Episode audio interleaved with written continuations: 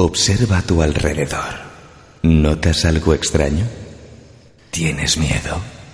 Prepárate porque ahora comienza Misterios y Leyendas con Raúl Andrés.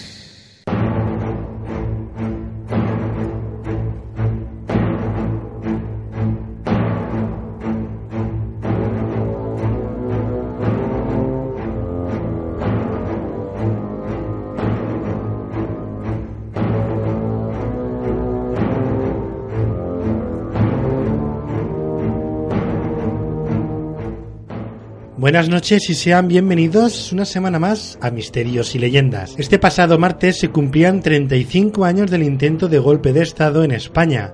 El teniente coronel de la Guardia Civil, Antonio Tejero, pasadas las 6 y 20 de la tarde, entraba en el hemiciclo pistola en mano para perpetrar el golpe. Esta noche, con todos ustedes, 23F, la noche más larga.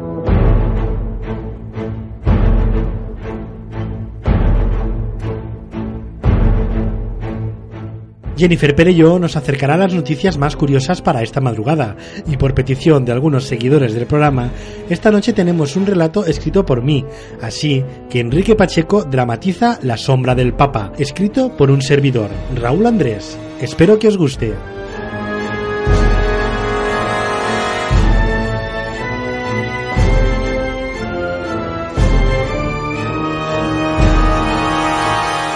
Y el protagonista de la hora bruja esta semana será nuestro amigo y compañero Ramón Moles, que nos introducirá en la trama que desató el golpe de Estado fracasado que ocurrió en el año 1981 en España.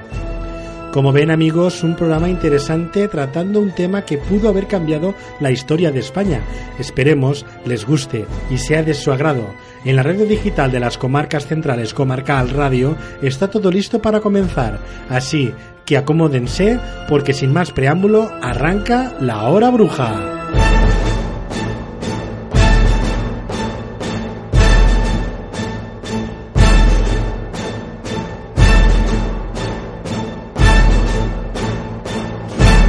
Misterios y leyendas con Raúl Andrés. Llega a tus manos El Mundo Sobrenatural, la revista oficial, donde podrás encontrar misterios, historia, curiosidades, casos sin resolver y los mejores enigmas del mundo del misterio. Con las secciones El Diario Winchester, Las Pesadillas de Freddy y las entrevistas de Jason. Recuerda, El Mundo Sobrenatural, tu revista del misterio. Síguenos en Facebook. Puedes escuchar los programas en iVoox. Misterios y Leyendas con Raúl Andrés.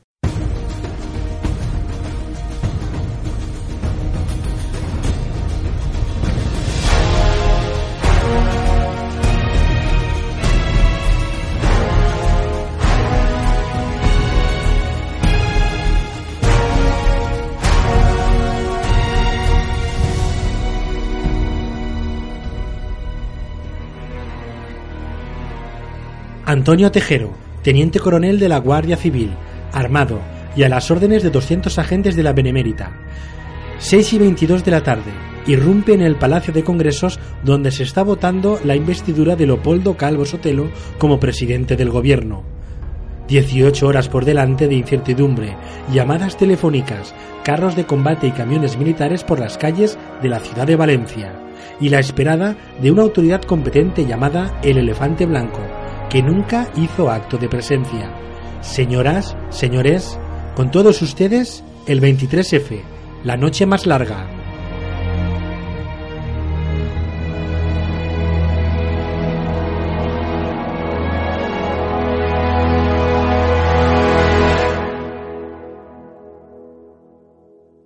Al dirigirme a todos los españoles, con brevedad y concisión, en las circunstancias extraordinarias que en estos momentos estamos viviendo, pido a todos la mayor serenidad y confianza y les hago saber que he cursado los capitanes generales de las regiones militares, zonas marítimas y regiones aéreas la orden siguiente. Ante la situación creada por los sucesos desarrollados en el Palacio del Congreso y para evitar cualquier posible confusión, confirmo que he ordenado a las autoridades civiles y a la Junta de Jefes de Estado Mayor que tomen todas las medidas necesarias para mantener el orden constitucional dentro de la legalidad vigente. Cualquier medida de carácter militar que en su caso hubiera de tomarse deberá contar con la aprobación de la Junta de Jefes de Estado Mayor. La corona, símbolo de la permanencia y unidad de la patria, no puede tolerar en forma alguna acciones o actitudes de personas que pretendan interrumpir por la fuerza el proceso democrático que la Constitución votada por el pueblo español determinó en su día a través de referéndum.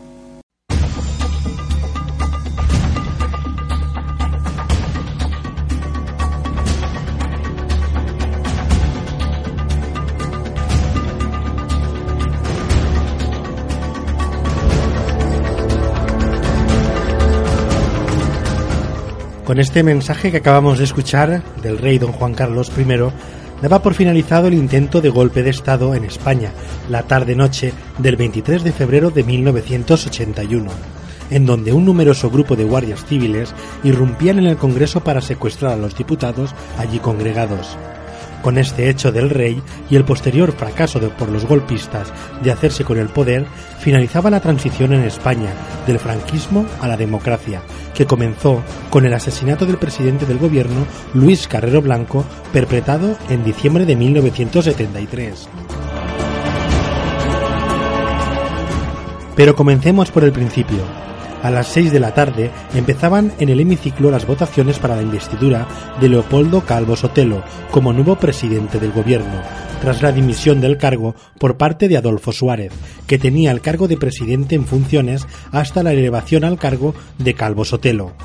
Poco después de las 6 y 20 de la tarde, un teniente coronel de la Guardia Civil, acompañado de unos 200 guardias civiles, irrumpían en la sala, arma en mano y a la voz de quieto todo el mundo, para realizar un golpe de Estado. Escuchemos al cargo encargado de perpetrar el acto irrumpiendo en el Congreso, el teniente coronel de la Guardia Civil, Antonio Tejero.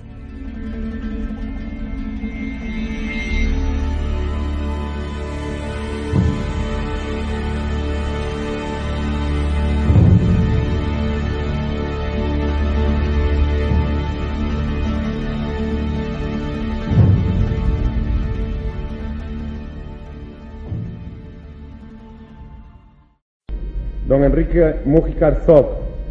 No. Don Faustino Muñoz García. Sí.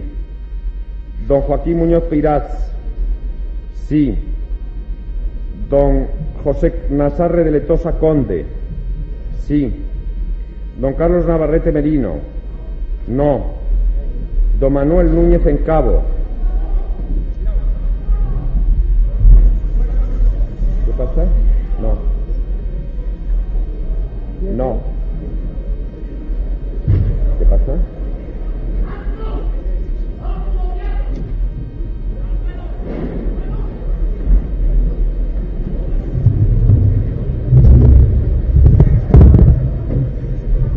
¡Quieto todo el mundo!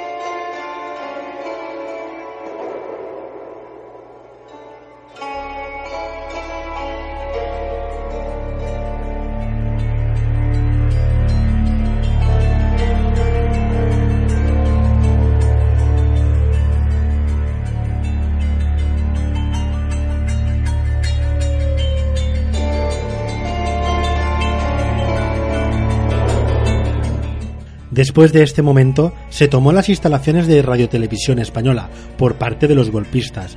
Los diputados permanecieron en sus respectivos asientos retenidos por los guardias civiles.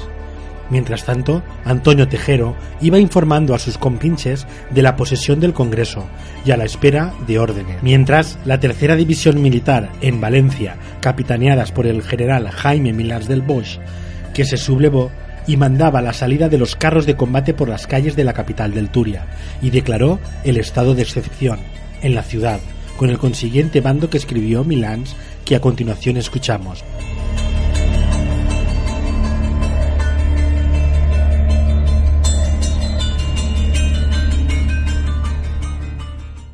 Excelentísimo señor don Jaime Milans del Bosque Usía, teniente general del ejército y capitán general de la tercera región militar, hago saber.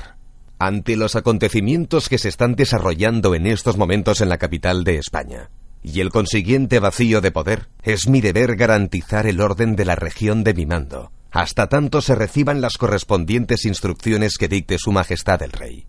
En consecuencia, dispongo.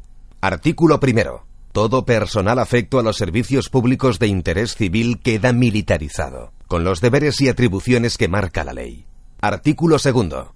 Se prohíbe el contacto con las unidades armadas por parte de la población civil. Dichas unidades repelerán sin intimidación ni previo aviso todas las agresiones que puedan sufrir con la máxima energía. Igualmente repelerán agresiones contra edificios, establecimientos, vías de comunicación y transporte, servicios de agua, luz y electricidad, así como dependencias y almacenes de primera necesidad.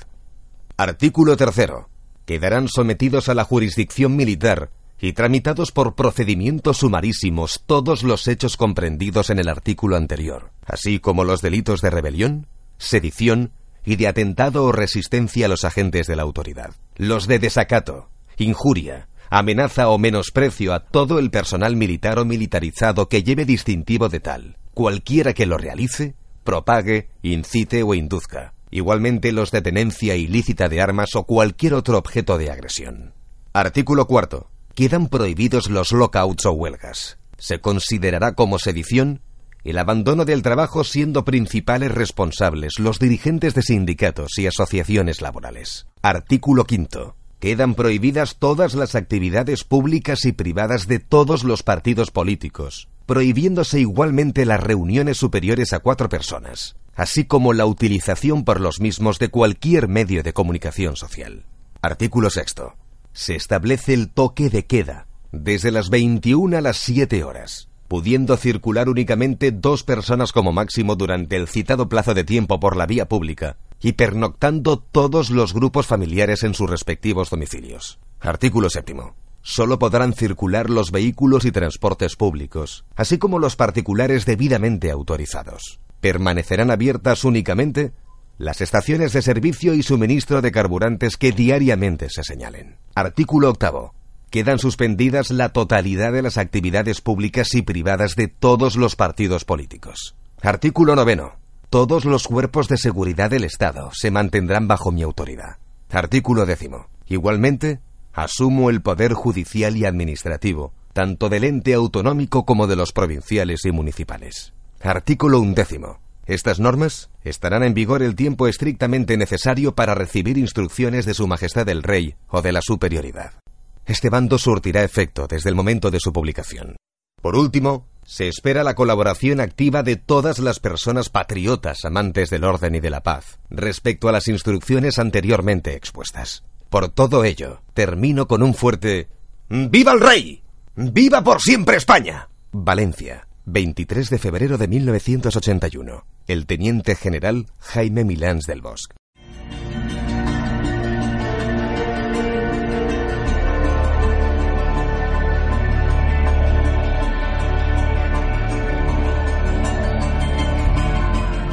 Después de este bando, los vehículos acorazados se posicionaron en los edificios emblemáticos y institucionales de la ciudad, apuntando con sus cañones. Edificios como el ayuntamiento, las Cortes Valencianas, el puerto, estos carros de combate y camiones militares salieron de las bases de Vétera y Paterna. Milans del Bosch intentó convencer a otros militares a seguirle en la acción, como por ejemplo al comandante de la base militar aérea de Manises, aunque fracasó en el intento, y fue amenazado por el comandante de que despegarían aeronaves militares y abrirían fuego contra los carros de combate que amenazaban las instituciones valencianas.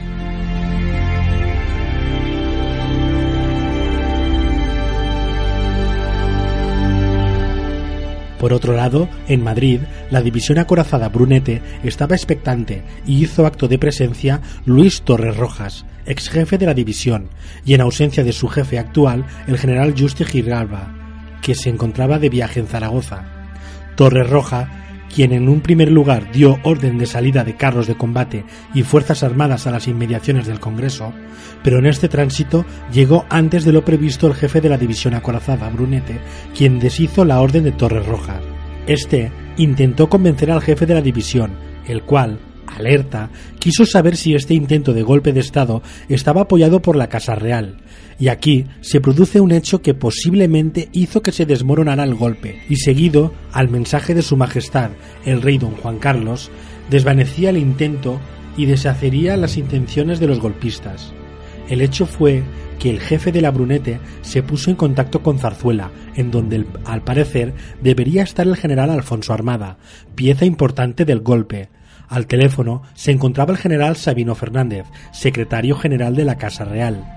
Este, a la pregunta formulada por el jefe de la división acorazada Brunete, el general Juste, de que si se encontraba con el rey en palacio el general Armada, le contestó una frase que pasó a la historia. El secretario general, con astucia y frialdad, le respondió Alfonso Armada aquí ni está ni se le espera.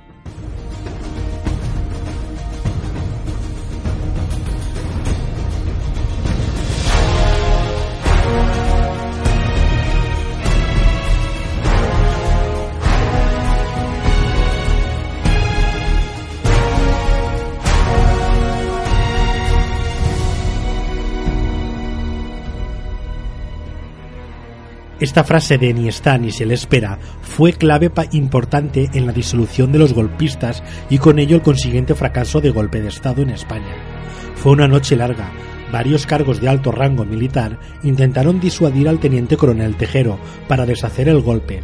Armada fue aparentemente uno de ellos, aunque se dice que la visita de Alfonso Armada al Congreso fue para pedir a Tejero que el propio Armada fuera presidente del gobierno militar una vez triunfara el golpe, aunque Armada siempre negó este hecho, diciendo que se introdujo en el Congreso para pedir a Tejero que liberara a los diputados, a lo que el teniente coronel respondía que estaba esperando la visita de la autoridad competente para seguir instrucciones se habló de que esta persona, esta autoridad, podría ser la misma que el elefante blanco, que este último sería un alto cargo que gobernaría el país, eso sí, militarmente. Armada salió del Congreso sin éxito de lo que realmente fue allí, porque ni sería presidente, según cuenta que fue a pedir este cargo, ni los diputados fueron liberados como Alfonso Armada dijo que fue a pedir a Tejero.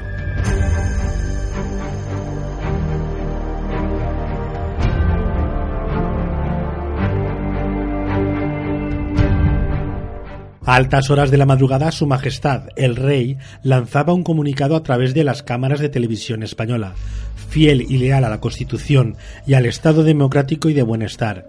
Así, después de 18 horas, el golpe de Estado llegaba a su fin quedando en un intento. Jaime Milas del Bosch, jefe de la tercera región militar, retiraba los carros de combate de las calles de Valencia y anunciaba un bando desacreditando el que hizo la noche anterior, donde decretó la ciudad de Valencia el estado de excepción y toque de queda. Lo escuchamos.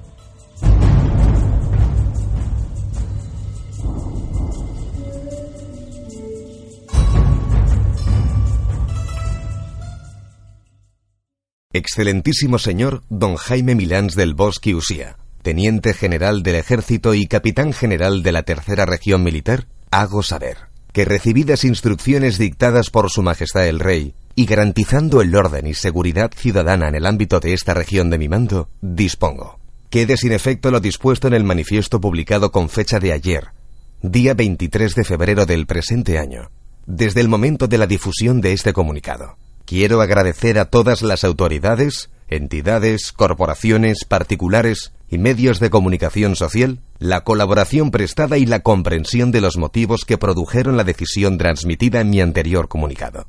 Igualmente, ante la imposibilidad de hacerlo personal o individualmente, quiero agradecer en nombre propio y en el de esta Capitanía General cuantas adhesiones y ofrecimientos he recibido. Al propio tiempo, informo que las unidades militares seguirán adoptando el despliegue y medidas de seguridad pertinentes que les permita una pronta y eficaz actuación si fuera necesario, para garantía de la paz, orden y seguridad ciudadana. En todo momento, la intención de este mando ha sido y es el servicio de España, el respeto a la ley bajo el mando supremo de Su Majestad el Rey, cuya adhesión inquebrantable queda patente hoy más que nunca. ¡Viva el Rey! ¡Viva siempre España! Valencia, 24 de febrero de 1981. El teniente general Jaime Milans del Bosque.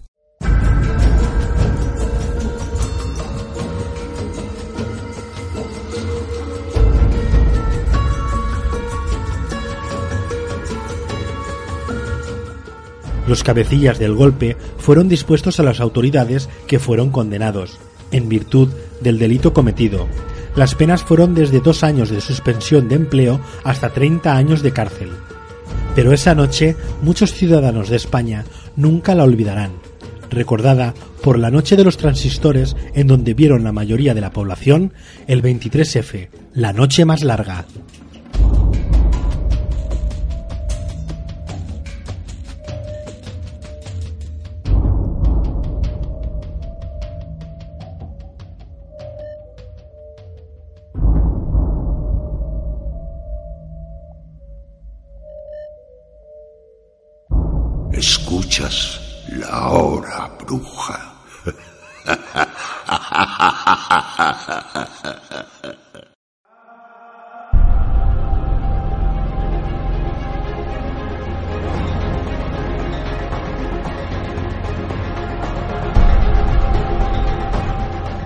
Después de escuchar resumidamente lo que ocurrió aquel 23 de febrero de 1981 en España, que en la última sección del programa el protagonista de La Hora Bruja, nuestro compañero y colaborador habitual, el amigo Ramón Moles, nos sumergirá más detalladamente a esa noche de aquel 23 de febrero en donde por unas horas la Guardia Civil tuvo el control del país. Vamos ahora con las noticias más curiosas con Jennifer Perello.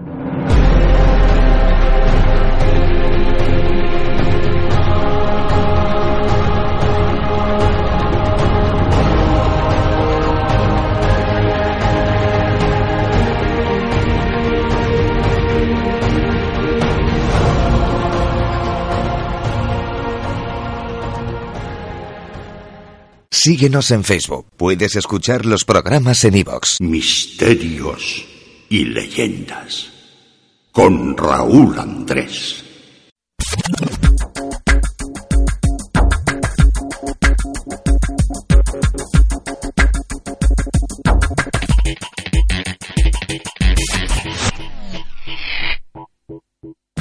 La gala de los Oscars tendrá lugar este domingo y no podemos dejar la oportunidad de repasar las grandes curiosidades de los premios más importantes del celuloide. El premio Oscar, la estatuilla muestra a un caballero desnudo que sostiene una espada sobre un rollo de película de cinco radios, los cuales representan las ramas originales de la academia, actores, escritores, directores, productores y técnicos. Los Oscars entregados entre 1942 y 1945 durante la intervención de Estados Unidos en la Segunda Guerra Mundial se fabricaron con yeso en lugar de estaño y cobre bañado en oro. En el año 2000 fueron robados 55 de los trofeos de camino a la ceremonia, de los cuales pudieron ser recuperados 52 gracias a la colaboración ciudadana. Las películas más premiadas. Las películas más premiadas en la historia son Ben-Hur, Titanic y El Señor de los Anillos, El Retorno del Rey, con 11 estatuillas doradas cada una. Las únicas secuelas en la historia del Oscar que han ganado en la categoría de mejor película son El Padrino Parte 2 y El Señor de los Anillos, El Retorno del Rey. Los más nominados, Walt Disney es la persona que más reconocimiento ha recibido por parte de la Academia de las Artes y las Ciencias Cinematográficas, con más de 60 nominaciones y 26 Oscars. La persona viva que ha sido nominada más veces es el compositor John Williams, con 99 postulaciones. Los más ausentes, Woody Allen ha recibido 24 nominaciones, la mayoría como escritor, y nunca ha asistido a la ceremonia de los Oscar, ya que según el polifacético director, esta se ha celebrado siempre el lunes por la tarde, día en que él iba a su club a tocar música con su clarinete. Los actores más nominados. Meryl Streep ha sido nominada 19 veces, convirtiéndose en la actriz con más candidaturas de la historia de los Oscars. La actriz ha conseguido llevarse el galardón en tres ocasiones, la última por su interpretación de Margaret Thatcher en La Dama de Hierro. Jack Nicholson es el actor más nominado con 12 nominaciones, de las cuales ganó tres.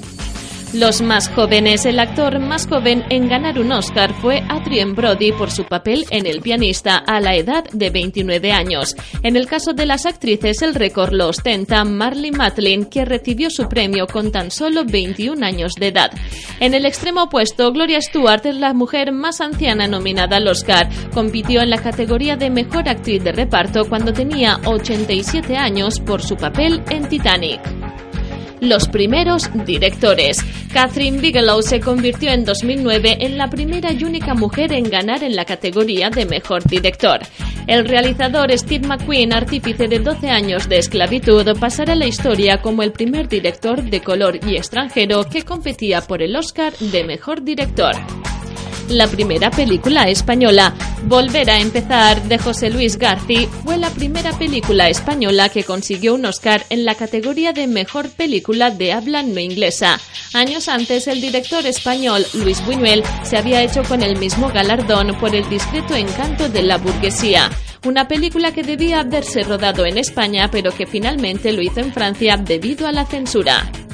No, gracias. Hasta el momento el Oscar ha sido rechazado en tres ocasiones. En 1935, Dudley Nichols rechazó la estatuilla por su guion de la película El Delator, debido a que el sindicato de guionistas estaba en huelga en esos momentos. Marlon Brando también rehusó del galardón concedido por su papel en El Padrino como reivindicación ante la discriminación del gobierno y de Hollywood a los nativos americanos. El actor George C. Scott renunció al Oscar a Mejor Actor al considerarlo degradante. No está en venta. Desde 1950 las estatuillas fueron acogidas legalmente para que ni el ganador ni sus herederos las puedan vender sin antes haberlas ofrecido a la academia por el precio establecido de un dólar. A pesar de esto, varias estatuillas han sido vendidas en subastas. Steven Spielberg ha comprado dos, el Oscar de Clark Gable y uno de Bette Davis. Fin del celuloide. La edición pasada se dieron por concluida la distribución de películas en celuloide. A partir de ese momento se almacenarían en DCP, Digital Cinema Package, un pequeño disco duro portátil. James Cameron fue el iniciador de este apagón analógico con su película Avatar, que fue distribuida en las salas de cine únicamente en copia digital. Alfombra Roja, 150 metros de largo y algo más de 10 de ancho, mide aproximadamente la famosa alfombra roja por la que desfilan las estrellas invitadas a la ceremonia de los Oscar, que deberán dar unos 70 pasos antes de entrar al Teatro Dolby de Hollywood. Ciencia ficción, La Naranja Mecánica, La Guerra de las Galaxias, Una Nueva Esperanza, ET el Extraterrestre, Avatar, Distrito 9, Origen, Her, Gravity y The Martian son las únicas películas de ciencia ficción que han sido nominadas al Oscar cerrada por luto. La ceremonia ha sido pospuesta en tres ocasiones. En 1938 por inundaciones en Los Ángeles se retrasó durante una semana. En 1968 por dos días como señal de respeto por el asesinato de Martin Luther King. Y en 1981 se suspendió por 24 horas por el atentado contra Ronald Reagan los dramas gustan más. Según un estudio llevado a cabo por la Universidad de California, es nueve veces más probable que un actor sea nominado por su actuación en una película dramática que en una cinta de cualquier otro género cinematográfico.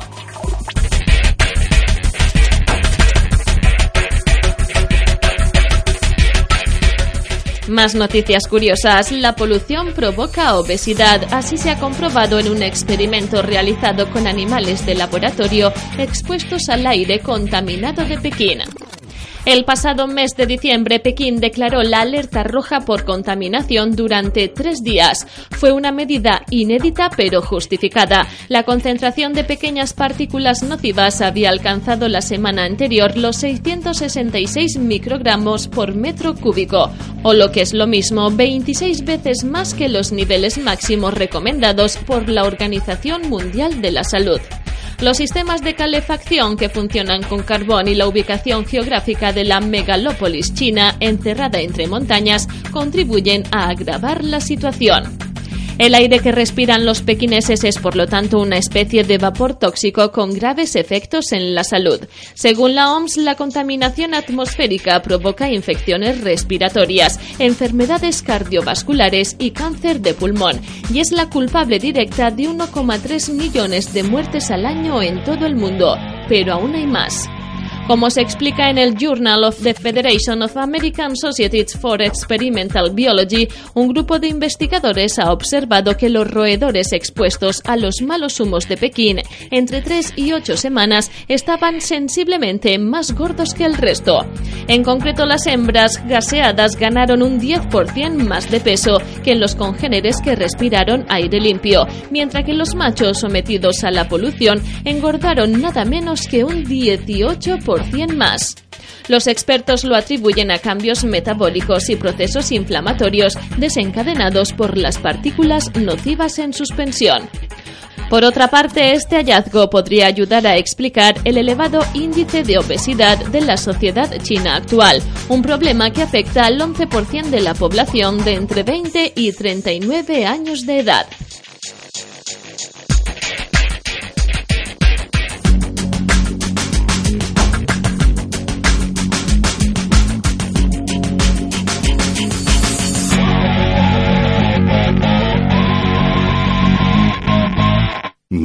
Misterios y leyendas. Con Raúl Andrés. Escuchas la hora bruja.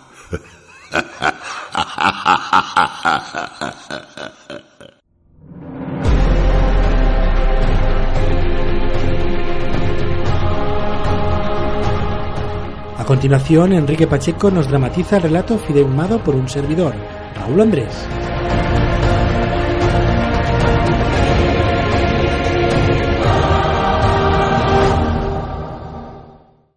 La sombra del Papa. Año del Señor de 1230. Roma, Italia. Grandes enfrentamientos entre las gentes de la villa contra los soldados de la Guardia Papal, que se empezaban a forjar como la Guardia Suiza, aunque no serían llamados así hasta el siglo XVI.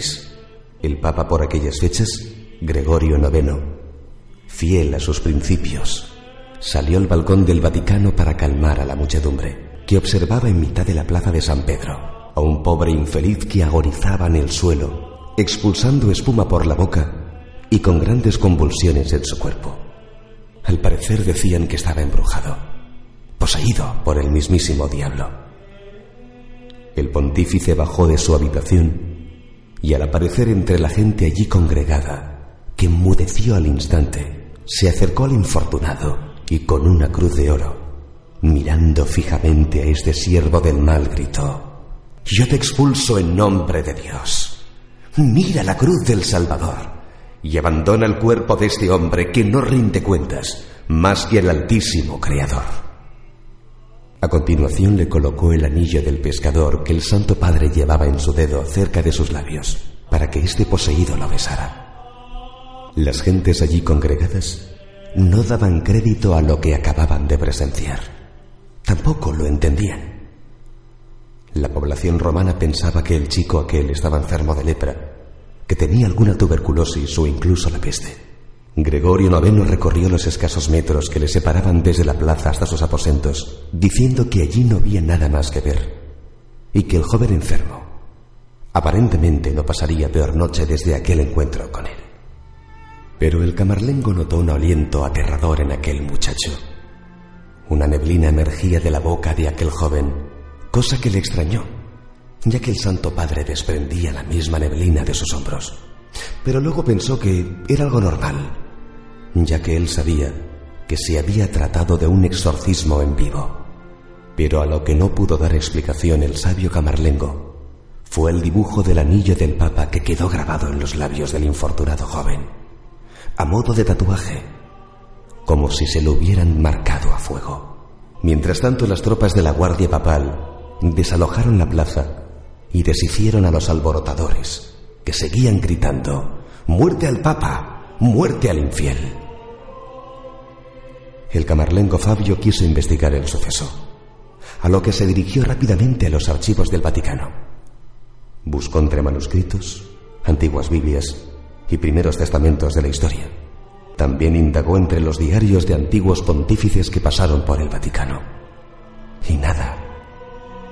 No encontró ningún caso parecido al que momentos antes acababa de presenciar de su máximo representante, el Papa Gregorio IX.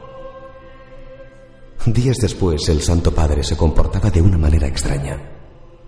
Hablaba en otra lengua no conocida. Sufría terribles dolores de cabeza, fiebres altas, desfallecimientos, y en raras ocasiones los ojos del pontífice se daban la vuelta, como si se le pusieran del revés, y dejaban ver solo unas cuencas completamente blancas y enrojecidas por la sangre que circulaban por aquellas venas oculares. Este hecho alarmó al camarlengo Fabio que pidió primero opinión médica. Allí se desplazó el doctor de la ciudad de Milán, el cual era el respetado médico Fabrizio, un hombre de mundo y autor de los mayores libros de medicina y el que más intervenciones y reconocidas operaciones avalaban su trayectoria. Buonasera, camarlengo Fabio. Cuéntame, ¿qué sucede en el Vaticano? No lo sé, doctor. El Santo Padre lleva dos días comportándose de una manera extraña. No sé lo que le ocurre. Los ojos se le vuelven blancos, sufre desfallecimientos y unos terribles dolores de cabeza acompañados de una fiebre peligrosamente alta. No sé, Fabio. Parece a simple vista un problema de cabeza. Algún tipo de locura, incluso dados los avances médicos. El mal de San Valentín. No podemos saber mucho más. Dele este brebaje todas las noches antes de que se vaya a descansar el Santo Padre. Durante tres días. Después aumente la dosis una vez al levantarse y otra al acostarse. Así durante una semana. Después volveré y a ver cómo evoluciona el pontífice. Gracias, doctor Fabricio. Así lo haré. El médico volvió a Milán y el camarlengo Fabio hizo lo que le prescribió el doctor. A la mañana siguiente, el joven que protagonizó aquel hecho diabólico días atrás falleció con unas quemaduras y estigmas en su cuerpo, pero logró escribir antes de perecer en las tinieblas dos letras, C-F. Las autoridades empezaron a investigar. Uno de los guardias buscando pistas por la sede papal llegó a las catacumbas del Vaticano y justo debajo de los aposentos del pontífice, una enorme cruz negra, invertida, se hallaba en aquella sala, grande y fría. Al darse la vuelta observó una silueta de una persona. Este, aterrado por lo que podía divisar, empuñó con fuerza su espada, mientras una tenue luz proveniente de una vieja antorcha iluminó levemente el rostro de la persona con que él se encontraba. Tú, no puede ser. ¿Tú sabías esto? El rostro de aquella silueta, endemoniada, soltó una risa diabólica. sí, estoy en lo cierto. Tú estás detrás de todo esto. ¡A mí la guardia! Estas son las últimas palabras que el guardia gritó. Aquel con el que estaba cercenó su cabeza de un solo golpe. Y sin armas. Prácticamente de un suspiro y con sus propias manos. A la llamada de la guardia, Varios de sus compañeros acudieron en su auxilio, pero solo encontraron un gran charco de sangre y la cabeza de este ya a unos metros del cuerpo. Con tanto alboroto, el camarlengo Fabio apareció en esa estancia del Vaticano para averiguar qué sucedía. ¿Qué pasa aquí? ¿Por qué tanto alboroto? Señor Fabio, alguien o algo ha asesinado a uno de nuestros compañeros. ¿Cómo que algo o alguien? Sí, señor, como lo oye, porque hemos llegado inmediatamente al oír la llamada de socorro del guardia y no nos hemos cruzado con nadie ni con nada. Solo esta dantesca escena de este pobre guardia, con la cabeza separada de su cuerpo de una forma tajante y limpia. Solo usted ha acudido después de llegar nosotros. Corran, cierren todas las puertas del acceso del Vaticano. Que no entre ni salga nadie hasta que no se aclare este crimen. Y usted, vaya y custodie la puerta del Santo Padre. Los demás, una vez hayan cerrado todas las puertas, vuelvan aquí y esperen. Después de dar las órdenes, el camarlengo se dirigió a los aposentos del Papa a ver cómo se encontraba. Mientras tanto, los guardias cerraron las puertas y volvieron a aquella sala, oscura y fría, donde momentos antes había fallecido uno de los suyos. En mitad de aquella oscuridad, se escuchó un gruñido aterrador. Y como una vil hoz afilada, fueron cayendo una a una las cabezas de los guardias allí congregados. Era un gran baño de sangre. Sin saber de dónde venía aquella cosa que cercenaba cabezas, como el que parte manzanas por la mitad. Llegó el día del regreso del doctor Fabricio. Cuando entró en las dependencias del Vaticano, un ambiente aterrador recorría por todos los lados del edificio, acompañado de una neblina y un frío muy anormal, dado las comodidades que dentro habían. A su encuentro acudió el camarlengo que seguidamente fue dirigiendo, mientras hablaban, al médico a las dependencias del Santo Padre. ¿Cómo está Gregorio? Mal, Fabricio. No ha mejorado lo más mínimo. He ordenado que se reúna el cónclave para la elección de un nuevo pontífice. ¿Cómo dice? Eso no es protocolario. Debe primero fallecer el Papa actual, antes de reunir al cónclave para iniciar las votaciones. Tiene usted razón, señor Fabricio. Pero seguramente cuando lleguemos, el Santo Padre habrá fallecido. ¿Cómo está usted tan seguro? ¿Ahora el camarlengo también es médico? No, mi querido doctor Fabricio. No soy médico, pero estoy tan seguro que estará muerto como lo va a estar usted. Porque lo maté yo. ¿Cómo dice? Seguidamente solo se escuchó en la puerta de entrada las dependencias del Papa Gregorio IX. Un golpe seco al caer la cabeza del prestigioso doctor y el rodar por la habitación hasta que golpeó al guardia que custodiaba la entrada. Este, al ver la cabeza cercenada del médico, alzó la vista y gritó. Usted. Ahora lo entiendo. El joven infortunado de la plaza antes de morir escribió una C y una F que significa Camarlengo Fabio. Eres inteligente, soldado, pero llegas tarde. ¡A mí la guardia! No te servirá de nada. Tu vida expirará igual que los demás compañeros tuyos y el hombre que protegías. Sin apenas terminar la frase, cayó como un rayo la cabeza del soldado y rodaba por el pasillo dejando a su paso un rastro de sangre. El cónclave encerrado en la sala para realizar las votaciones, ignorando lo ocurrido, votaban al camarlengo Fabio como el nuevo pontífice. Desde ese momento, el mismísimo diablo se convirtió en el nuevo Papa. Escuchas la hora bruja.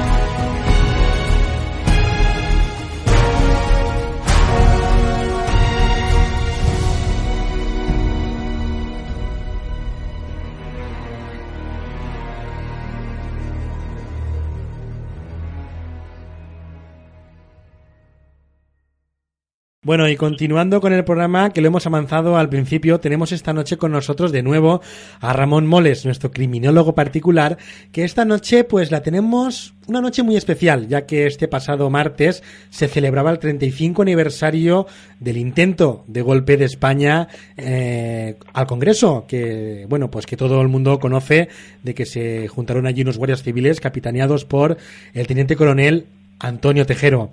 Pero primero que nada vamos a saludar a nuestro amigo, el queridísimo Ramón Moles. Muy buenas noches. Hola Raúl, buenas noches. ¿Qué tal? ¿Todo bien? Bueno, pues encantado de que estés esta noche también con nosotros y bueno, pues... Una noche más. Exactamente, e intentemos dar un poco de luz porque bueno, los hechos son los hechos y son los que hay. Pero bueno, intentar de, desvelar o intentar acercar al oyente para que le entre ese gusanillo de, bueno, pues de investigar un poquito más, eh, si cabe, en el tema que nos eh, ocupa esta noche, que es el 23F, el intento de golpe de Estado en la ciudad de Madrid, pero bueno, que hubiera repercutido en todo el país, en España, ¿verdad? En todo el país, incluso en nuestra querida Valencia, ya que somos de aquí de Levante, pues mira, también también Valencia fue la segunda ciudad que más actividad tuvo. Exactamente, que fue la que Jaime Milás del Bosch, eh, como todo el mundo conoce, eh, sacó los tanques en Valencia y bueno, pues hizo un bando decretando pues hasta incluso el toque de queda. Un estado de sitio, sí. Exactamente. Pero bueno, para empezar desde el principio, ¿cómo podíamos hacer una introducción, querido Ramón? Pues eh, mm, el 23F, todos los historiadores, como ya dijimos cuando eh, hablamos sobre el magnicidio de Carrero Blanco, en él es donde realmente se clausura, se clausura la transición democrática española. Ya comentamos que normalmente los historiadores coinciden en que eh, la transición se abre con el magnicidio de Carrero Blanco, con ese golpe de timón, en el cual ese, fallece el presidente del gobierno franquista, y entonces esta corrección de rumbo hace o parece que aseguró que la transición española no se desviase de los planes trazados por eh, los Estados Unidos y algunos países de Europa para que eh, se pasara de la dictadura a la democracia sin excesivos sobresaltos. ¿De acuerdo? Entonces, pues fundamentalmente eh, se han cumplido este, este martes, como tú has comentado, se han cumplido 35 años ya de este, de este intento de golpe de Estado y nada, eh, el, posterior, la posterior enfermedad, una vez que eh, tanto las potencias extranjeras eh, como la política de, que se llevaba confusa, que se llevaba en esos últimos años del franquismo, lo que intentan es en lo posible que no quedara ni rastro de la política de Carrero y entonces eh, pues eso, pasar a la democracia sin excesivos sobresaltos. Entonces, la súbita enfermedad de Franco en, julio del 74 precipita un poquito los acontecimientos, ¿no?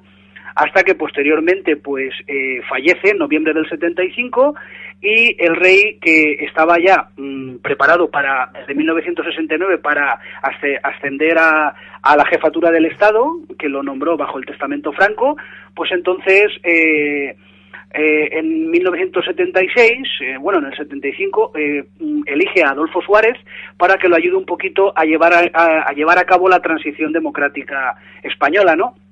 Entonces, el, Adolfo Suárez coge la presidencia del gobierno en el año 76 y posteriormente en las elecciones, en las primeras elecciones democráticas de, de 1977, que como dijimos en el anterior programa, el rey también hizo un, una liberación de todos los presos políticos del, del, franquismo, pues entonces empezamos en, el, en, la, nueva, en la nueva etapa de, eh, democracia en, España, ¿no?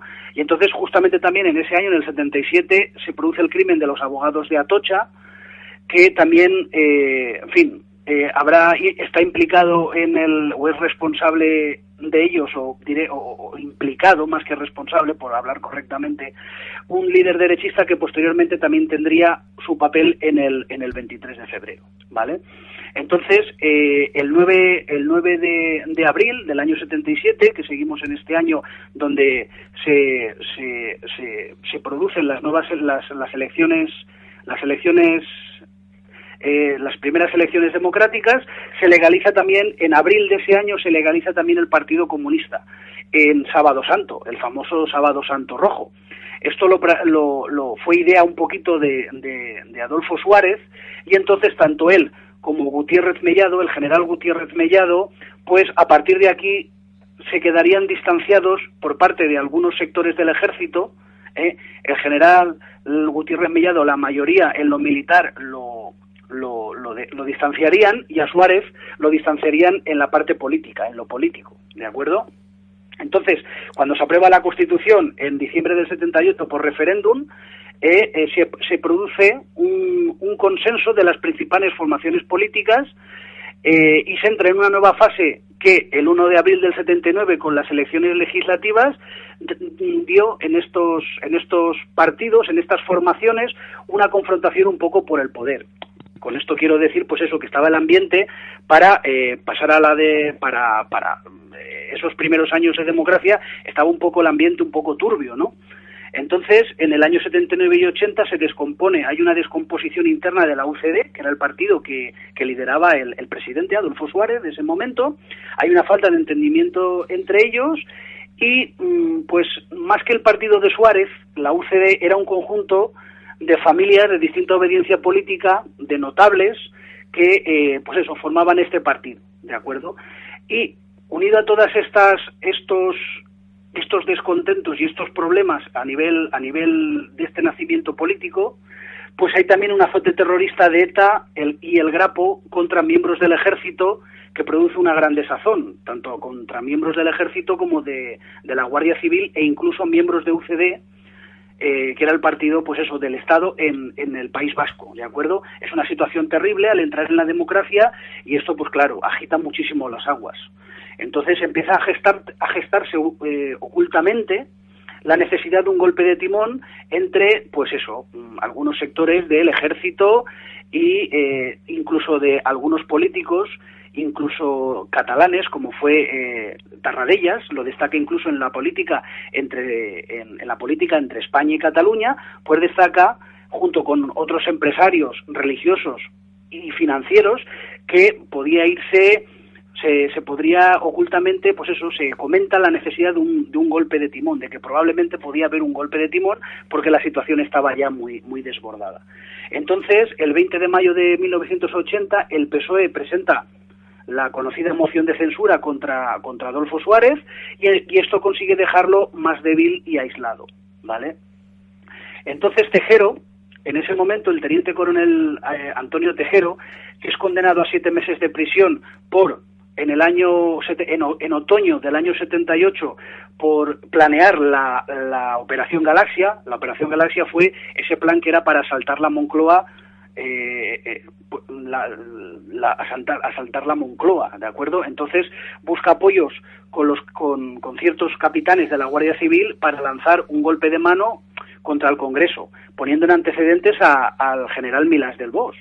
Y entonces el CESID, el Servicio de Inteligencia que dijimos que había creado Carrero, eh, Carrero Blanco en el año 70, 72, desempolva una operación militar que se había dado en Francia, que era la Operación de Gol, en la cual era necesario, eh, pues eso, dar un golpe de timón en el cual eh, se pudiera poner a la cabeza de ese gobierno a un militar. Lo que pasa es que también colaborarían políticos, ¿de acuerdo? Entonces se elige al general Almada, al general Alfonso Armada, que es el ex, preceptor del rey, gobernador de Lérida y secretario de la Casa del Rey hasta, hasta otoño del año 77, y es elegido para cierto protagonismo, ¿no? Entonces se quiere llevar al gobierno por ciertos sectores de la sociedad a, pues eso, a fraguar ese plan de gol eh, empiezan a hablar de él entre estos ciertos sectores de la Guardia Civil, de algunos sectores de la Guardia Civil, algunos sectores del Ejército, para intentar eh, intentar aplicar esto en España, igual como había pasado en los años 50 en eso, en la, en la Quinta República Francesa, ¿no? Entonces daban ya hecho que eh, Suárez iba a caer, incluso la gente del, del, del, de, los, de, los, de la izquierda socialista de aquel entonces eh, incluso apoyarían la investidura. Ellos sabían que seguramente apoyaría la investidura del general Alfonso Armada como como líder, como, como presidente del gobierno, ¿de acuerdo? Entonces esos rumores ocurren desde el verano de 1980 y entonces ya se, se, mantiene el rumor de que va a haber un golpe de fuerza y el CESID eh, pone en marcha todos sus agentes para, para intentar poder, eh, poder realizarlo, ¿de acuerdo? Entonces alquila un piso cerca del Congreso eh, y entonces eh, ahí es donde se produce una de las, de las famosas reuniones, aunque son varias, entre el coronel eh, Tejero, Milans y Armada, ¿vale? Que posteriormente se reúnen también en Valencia para hablar del tema y la situación, ¿de acuerdo? De una manera, mm, pues eso, para ver cómo podían solventar el golpe y, y poner en marcha este plan pero definitivamente se concreta el plan el día 10 de enero, de acuerdo, de ese año, del año 81. Hay una reconducción de las acciones y eh, se acuerdan reunir también en Madrid eh, el día 18 posteriori para eh, concretar los detalles de la operación. Entonces, Tejero asaltaría el Congreso y se formaría posteriormente un gobierno constituido por Armada, ¿de acuerdo? Y en esa reunión, aparte de Armada, Tejero y, y Milans, pues también había otros, otros, el general Iniesta, eh, Torres Rojas y otra serie de militares que también eran, eh, tenían tenían sim, eso, eran simpatizantes de, de, este golpe de timón, ¿de acuerdo? Entonces, pues en 1980, dramáticamente, ETA comete entre 130 eh, atentados y entre 132 muertos y 432 heridos. O sea que era una situación, era una situación muy tensa y muy dura para eh, el ejército y, y, la Guardia Civil, ¿de acuerdo? Entonces el rey, incluso en, en, la Pascua militar de ese año, muestra la preocupación por el tema. Entonces, el presidente Suárez, Adolfo Suárez, presenta su dimisión a finales de enero del 81, ya que está cada vez más criticado y más hostigado, ¿de acuerdo? Entonces, Armada es nombrado segundo jefe del Estado Mayor del Ejército en Madrid, ¿vale? Y el desafío definitivo que se produce para los golpistas es cuando en la Casa de Juntas de Guernica, en el País Vasco, los reyes son insultados por los parlamentarios de, de Ribatasuna, ¿no? Fue una situación, pues, pues muy dura, muy, muy incómoda, y entonces eh, en la UCD, en un congreso que realiza en Palma de Mallorca, designan como candidato a la presidencia a Calvo Sotelo, de acuerdo, como futuro presidente a Calvo Sotelo, porque ya daban por hecho que Suárez pues iba, iba, iba a dejar la presidencia, iba a caer, de acuerdo. Entonces, eh, a mediados de febrero, miembros de la agrupación operativa de misiones especiales del CESIF reciben instrucciones de activar el golpe de mano de Tejero sobre el Congreso. Entonces, eh, después, para que después, una vez que el Congreso esté eh, eh, ocupado por Tejero, se ofrezca el general Armada como una manera de, de, solventar el plan y así nombrarle como presidente del gobierno, ¿no? Entonces, días antes, Cortina, Armada y Tijero tuvieron mucha actividad, ¿vale? Tuvieron mucho movimiento y se entrevistaron con muchísima gente. Eh, vale con incluso miembros de, de, servicios secretos de los servicios secretos de la Guardia Civil con, con, con gente de la Iglesia de acuerdo con gente de, de, incluso de la CIA de las de las embajadas americanas de la embajada americana y el nuncio de su santidad como hemos comentado de acuerdo entonces quiero decirte iban un poco tanteando a ver con qué ojos lo veían pues el resto de potencias extranjeras y este y este, este grupo de, personal, ¿de acuerdo? Entonces, pues ya mm, la mañana del, del 22 de, perdón, la mañana del 23 de febrero, eh, ese grupo de operaciones de, los servicios secretos de la Guardia Civil toman posiciones eh, cerca de la carrera de San Jerónimo y del Congreso para facilitar la llegada de la fuerza asaltante a posteriori por, por la tarde. Y entonces Tejero recluta agentes en el parque de automovilismo en colaboración con otro capitán de la Academia de Tráfico de la Guardia Civil y eh, a los agentes se les facilitó apoyo logístico y eh, para que las columnas pues pudieran dirigirse por Madrid y pudieran llegar a la hora fijada al, al Congreso para poder tomar tomarlo, ¿de acuerdo? Entonces, a las seis y veinticinco de esa tarde, Tejero toma en nombre del rey y, y por España, toma el Congreso llegan los autobuses allí a la puerta del Congreso y, los, los, guardias civiles con él, con él a la cabeza eh, reducen o, desarman a los, a los policías nacionales que estaban custodiando el, el Congreso y entonces se cuelan por la puerta lateral y espera eh, llegan allí a las a las a eso a las seis y veinticinco toman el Congreso y entonces pues claro allí la famosa escena en la cual Tejero entra y dice quieto todo el mundo y todo el mundo al suelo, ¿vale? Entonces, eh, se quedan allí, mm, les informa eh, otro capitán de la Guardia Civil de que la autoridad militar competente se van a quedar a la espera de que llegue y él, esa autoridad les dispondrá lo que, lo que van a, lo que va a pasar, ¿no? Lo que va a ocurrir. ¿De acuerdo? Eh, en esa tarde hay que destacar que era la investidura de Calvo Sotelo, porque el viernes anterior eh, habían intentado eh, también investirlo, pero bueno, no se pudo realizar. Entonces se aplazó para el lunes 23 de febrero, ¿de acuerdo? Para, para el lunes. Entonces, en ese momento, como has comentado, Milás del Bosch, en Valencia, dicta un bando en la Capitanía General y la corazada empieza a salir, eh, empieza a, empiezan a salir las unidades de la corazada para tomar Madrid también.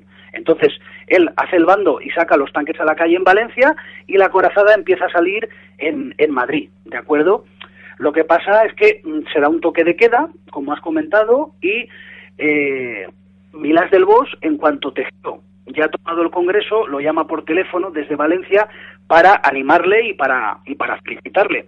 Y luego, mm, en las, en las conocidas imágenes que llevamos viendo estos 35 años, se ve claramente cuando se queda una de las cámaras de televisión española se queda grabando el, el, el, el, el la escena la cual toman el Congreso, ¿vale? Lo que pasa es que uno de los técnicos eh, le baja el brillo y entonces, pues, eh, claro, los guardias civiles no perciben que efectivamente eh, está grabando la cámara, ¿de acuerdo? Entonces, en ese momento, el rey, cuando se entera de, de, lo que ha pasado, del asalto al Congreso, el rey Juan Carlos llama a los capitanes generales para asegurarse de la lealtad que le tienen, y entonces, desde la zarzuela, tanto su Majestad como Gabino Fernández, que era el secretario de la Casa Real, impiden que salga la corazada de Madrid, porque estaba empezando a, moverse, ¿de acuerdo? Y entonces el golpe entra como en una especie de espera, ¿de acuerdo? Eh, se ponen en contacto con el general Juste y que le, ordenan que él no mueva las unidades. Por lo tanto, él las, las mantiene sin, sin moverlas, ¿de acuerdo? La, la corazada no, no consigue, no sale, ¿de acuerdo? Para, to, para tomar Madrid. Entonces, él también, también el rey impide que eh, Armada se dirija a la zarzuela. Es cuando ocurre esa situación en la cual eh, eh, llama al, al, llama el general Juste cuando está hablando con, con, con Gabino Fernández y entonces le dice que si estaba ahí armada y entonces es cuando le dice la famosa frase de armada ni está ni se le espera, ¿no? Entonces, eh, pues eso, impiden que eh, Armada se dirija a la zarzuela y el golpe, como hemos comentado, entra en espera, ¿de acuerdo? Se frena ahí un poquito el tema. Entonces, el general Aramburu, que era el director de la Guardia Civil, intenta llegar a, al, al, Congreso para parlamentar con Tejero y que se ponga a sus órdenes y parar el golpe, pero efectivamente Tejero le dice que no, que él obedece solamente las órdenes del capitán general de Valencia, que él no obedece al director de la Guardia Civil ni nada, ¿de acuerdo? Entonces, sobre las 11 de la, de la noche, Armada sale autorizado por el jefe del Estado Mayor del Ejército, el general Gaveiras, que era el máximo jefe del ejército, eh, para entrevistarse con Tejero y para constituir un gobierno y ofrecerse a los diputados, ¿vale? ¿Vale? Un gobierno de, de concentración. Eh, el general Gabino, Gabino, Fernández Campos, que es el secretario que hemos comentado de, de la Casa Real, eh, intenta impedir que vaya al Congreso, pero claro, no lo puede impedir, pero le dice que eh, no lo haga en nombre del rey, que si va vaya a título a título personal. Eh, el, secretario de, de, la Casa Real también llama a Tejero allí directamente al Congreso y le dice que qué hacía entrando allí en nombre del rey y todo eso, que depusieran su actitud enseguida y él le dice que tampoco, que, que él no obedece, no les obedece a ellos y solo obedece a, a Milán, ¿de acuerdo? Por lo tanto, el rey intenta eh, hablar con Milán durante, durante un buen rato, pero no, eh, no le coge el teléfono hasta, hasta unas horitas más tarde, ¿de acuerdo? Entonces eh, se traslada Armada al Congreso por su cuenta para salvar la situación y le explica a Tejero que eh, le da esa sugerencia, esa famosa lista que tenía en, la, en, el, en el bolsillo de la guerrera para decirle que él va a intentar dirigirse a los, a los, a los diputados para que lo nombren presidente del gobierno junto con algunos políticos. Pero Tejero lo que deseaba era una junta militar con Milán como presidente. Entonces él se siente utilizado, se siente eh, manejado, ¿de acuerdo? Se siente un títere. Entonces es cuando realmente se viene abajo el golpe, ¿de acuerdo? Eh, en ese momento también se crea un gobierno provisional por orden de su majestad que evita así el vacío de poder, ya que el gobierno actual estaba eh, eh, secuestrado allí en el Congreso y entonces el rey llama pues eso a Milán para que revoque para que revoque el bando, ¿de acuerdo? Aunque le él se niega y le comenta que pues eso que no es nada de eso, sino que son unas unidades que venían de unas maniobras y que no tiene importancia y tal.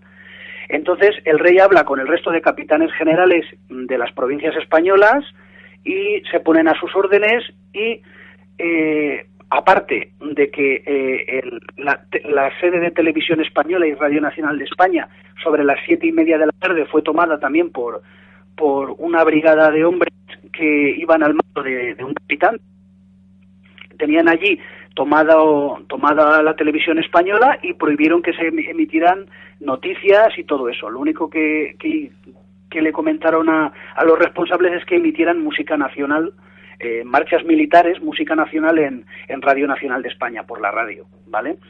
Entonces, eh, el rey lo que, lo que necesita es emitir el mensaje para que tanto la nación como los capitanes generales de las provincias españolas pues se tranquilicen y, y todo el mundo pues se quede tranquilo y, los militares se pongan a sus órdenes y eh, una vez consiguen que ese equipo de militares que toma televisión española salgan de allí, eh, consiguen que los periodistas de televisión española vayan a la zarzuela para grabar el, mensaje de, Su Majestad, ¿vale?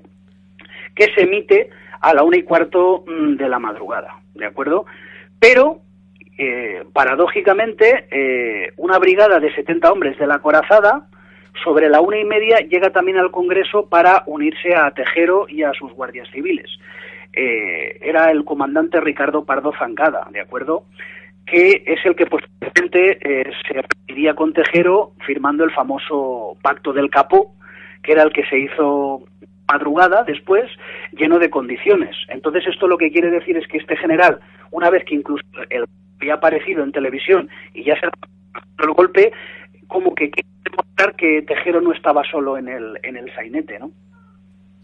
Entonces, eh, pues eso, una vez que se ha publicado, el, se ha emitido el mensaje del rey a la una y cuarto, eh, se ordena, o el, rey ordena retirar, cuando por fin consigue hablar con Milás del Bosch, el bando y los carros, los carros de combate de Valencia, y eh, Tejero queda solo en el Congreso continuando el golpe, ¿de acuerdo? Entonces eso, eh, realmente el golpe fracasa por dos, por dos situaciones.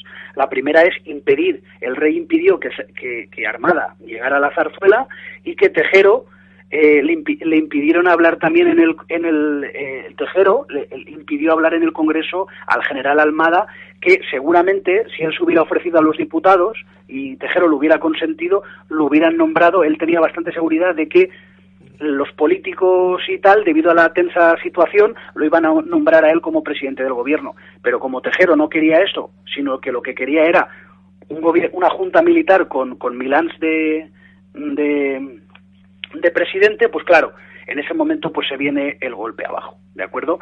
Entonces eso, cuando se viene el golpe abajo, cuando Tejero se da cuenta de que es un instrumento y eh, que está siendo manejado por, por estos dos militares, que por, por, por, paradójicamente eran unos militares muy monárquicos, ¿de acuerdo? Tanto Milán como Armada. Y entonces se revela contra ellos al ver que, al sentirse defraudado, como decimos, porque se considera un, como un mero instrumento, ¿no? Entonces Tejero eh, se, se aguanta unas horitas más, él solo con el golpe, y mm, pues se, acaba agotando y a las 12 mm, de la mañana del día siguiente, del, del 24, es cuando depone su actitud liberando a los diputados. E incluso previamente, sobre las 11 o así, algunos algunos guardias civiles de, de, que él llevaba de tráfico de su brigada empiezan a irse saltando por, que es la famosa, esas imágenes que también quedaron recogidas para la historia, saltando por las ventanas del primer piso por la parte posterior del Congreso y por los laterales, ¿de acuerdo? Y entonces, posteriormente, pues hay unas consecuencias, ¿no? Los jefes del CESIF de aquel entonces, al fracasar el golpe, eh, ellos quieren, o les hubiera gustado, ellos quieren silenciar a los implicados y que se procesaran los mínimos posibles. Ellos intentan, pues eso, que el círculo de implicados, pues eh, sea grande lo menos posible, ¿no? Entonces eh, intentan impedir a los que querían que se juzgara, intentan impedir que se juzgara a todos, solamente a los, como ya digo, a los mínimos, ¿no? Entonces eh, hay unas consecuencias y la, se constituyen los juzgados una junta militar para juzgar a los de los 32 implicados propuestos por el juez instructor a los que son militares y un juicio civil eh, al Tribunal Supremo también, ¿vale? El, Tribunal Supremo también realiza un juicio civil para procesar a, otros tantos, ¿de acuerdo? Entonces, pues antes incluso de que se cumplieran 20, años, el aniversario de, del golpe de Estado, ya ninguno de los implicados estaba en prisión, ¿de acuerdo? al coronel, teniente coronel Tejero lo condenan a, a, 15 años, se cumple 15 años de cárcel.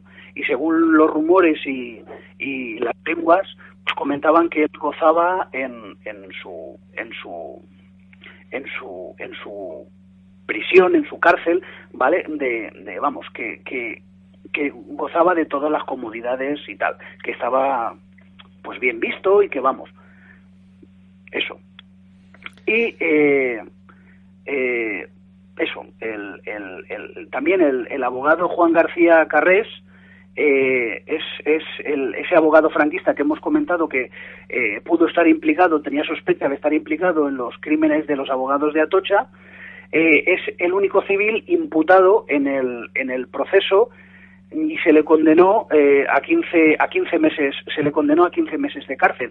Fue el único civil imputado y de madrugada sobre las 5 de la mañana o así fue cuando lo detuvieron en su domicilio porque él era un poco el que coordinaba la operación no él estaba en contacto con Milán y, y con Tejero y entonces un poquito también con la corazada y con algunos militares que eh, el, el, tema del plan de las de las rutas de la dirección de los autobuses al Congreso, desde su finca y todo eso, él también lo coordinaba. Y eh, eso, mm, fundamentalmente así es como se desarrolla eh, el golpe del 23F. ¿De acuerdo? Fundamentalmente así, así a, grosso modo. A mí hay una escena, si me permites que, que la comente Raúl, en la cual eh, eh, hay una reconciliación entre Carrillo y Gutiérrez Mellado. Se ve claramente en la película esta última que hicieron de, del 23F, que de verdad es que es...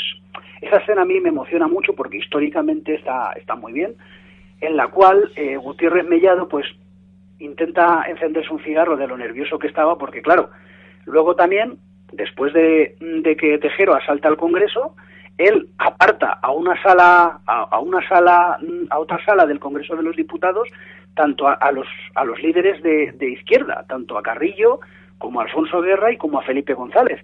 También se lleva al general Gutiérrez Mellado y a Agustín Rodríguez Sagún, ¿no? Entonces se los lleva a, a otra sala y eh, eh, se produce una especie de una, una escena muy simbólica en la cual es como una reconciliación que es muy emotiva de, de un poquito las dos Españas, ¿no?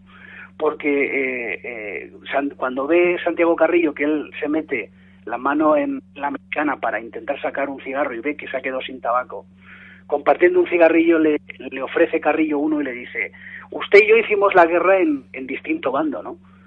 Eh, pero a lo mejor me acepta uno, me acepta un pito. Y en ese momento él le enciende el cigarro y queda un poquito, es muy simbólico porque fíjate, con un cigarro es como si como diciendo hacemos es una, una forma simbólica de hacer las paces, ¿no? Como la pipa de la paz. ¿Cómo? Como si fuera fumarse la pipa de la paz.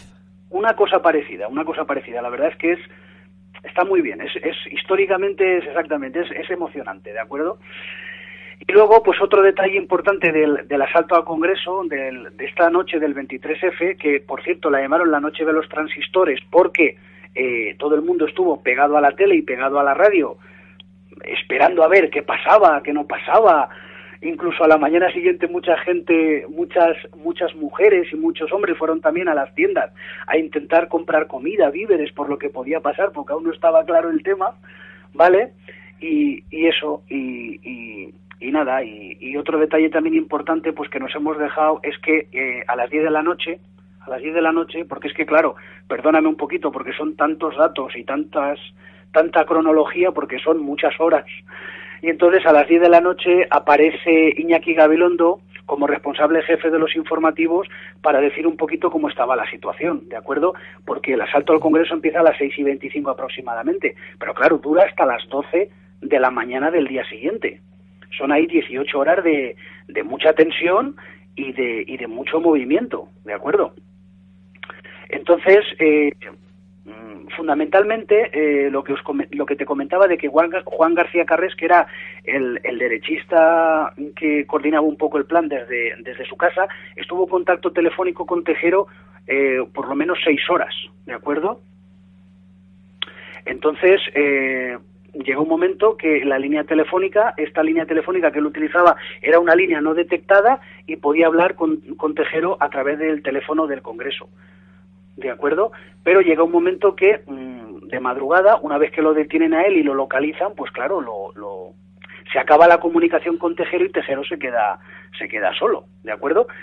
Y luego, pues, eh, esa autoridad competente que debería aparecer sobre las 7 de la tarde, que efectivamente al entrar el golpe en un, en un, en un, en una, en un, en un, en un espacio de espera, pues esa autoridad competente no aparece, que es al, a la que le la, el famoso elefante blanco que comentaban, y entonces el golpe pues entra en esa espera y pues eso, hay un interrogante ahí que esa famosa esa famosa autoridad pues todo confluye en que, que hubiera sido el general Almada, que era que según el plan o mediante estando en Zarzuela o eh, yendo allí a hacer la solución del el gobierno con políticos, que era lo que quería él hacer, que Tejero no se lo consiente, realmente es lo que encaja un poco en ese, en ese interrogante histórico, ¿no? Bueno, la verdad es que hay muchísimos datos y hay muchísimas preguntas. Vamos a intentar, mm, bueno, como han visto ustedes y han podido escuchar, Ramón Moles nos ha explicado perfectamente eh, esas 18 horas de tensión que pasó en el Congreso y, bueno, tanto en el Congreso como en el resto de España y las ciudades implicadas como Madrid o Valencia, que el general Jaime Milas del Bosch incluso sacó los tanques y los carros de combate a, la ciudad.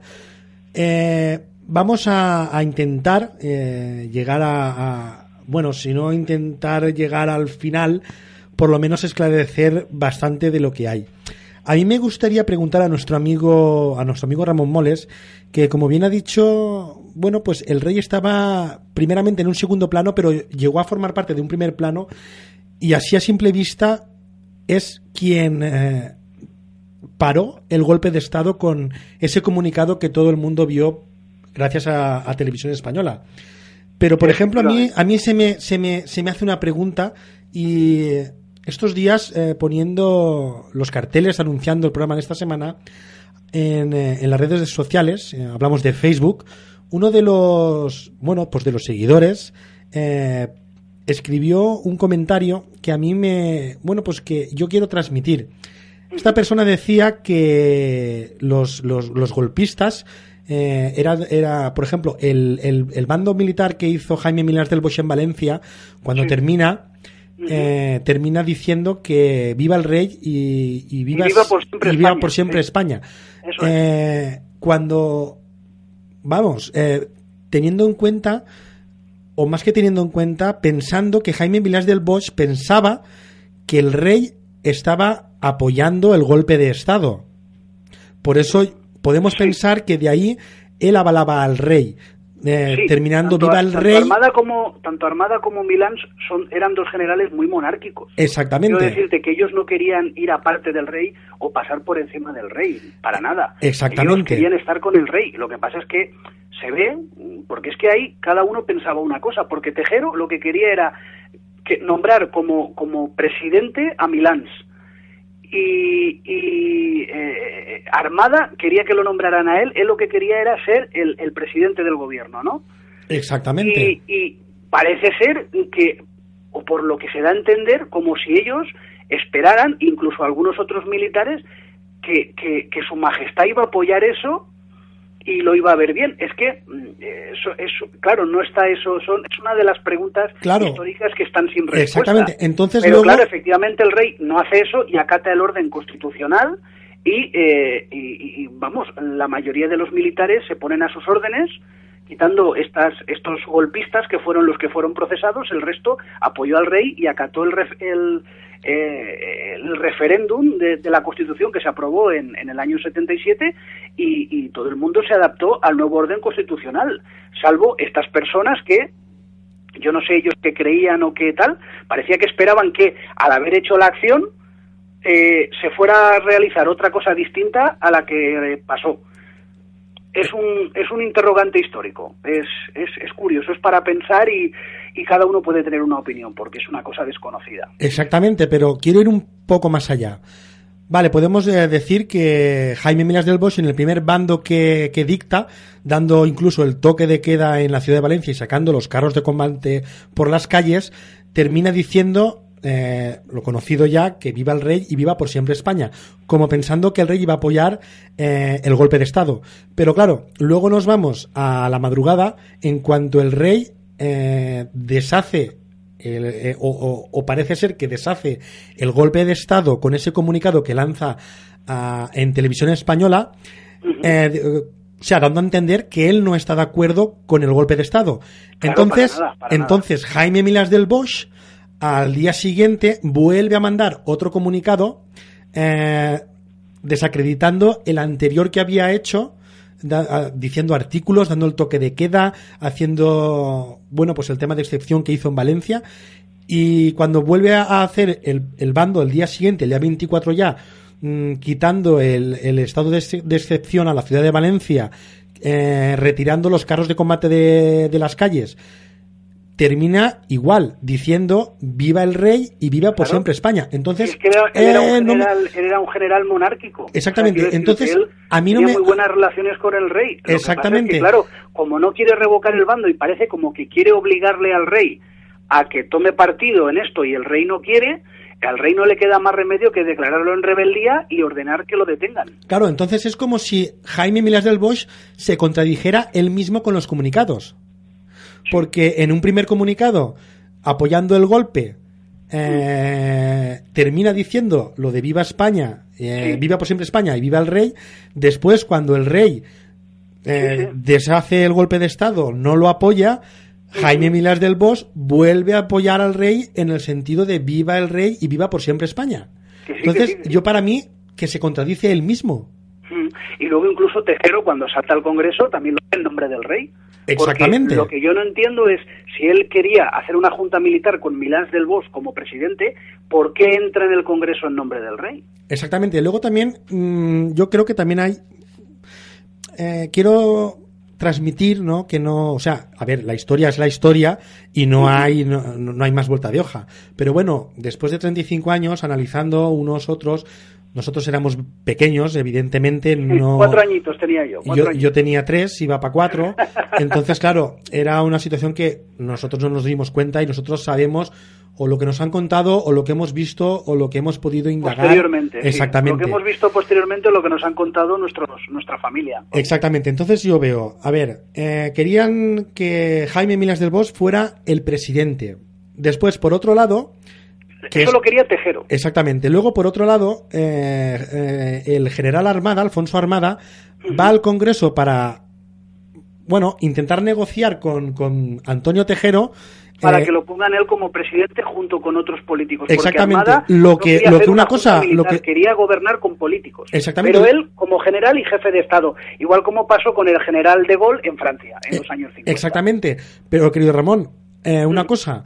En todas las entrevistas a posteriori que se le han hecho a Alfonso Armada, él siempre negó este hecho. Él nunca, él dijo que cuando él se presentó en, eh, en el Congreso, no fue para pedir a Antonio Tejero que lo hicieran a él presidente del gobierno para, para después de que el golpe pues fuera adelante y, y fuera fructíferamente un golpe perfecto, sino él siempre dijo que él fue al Congreso para intentar convencer a Tejero de que eh, dejara libres a los diputados.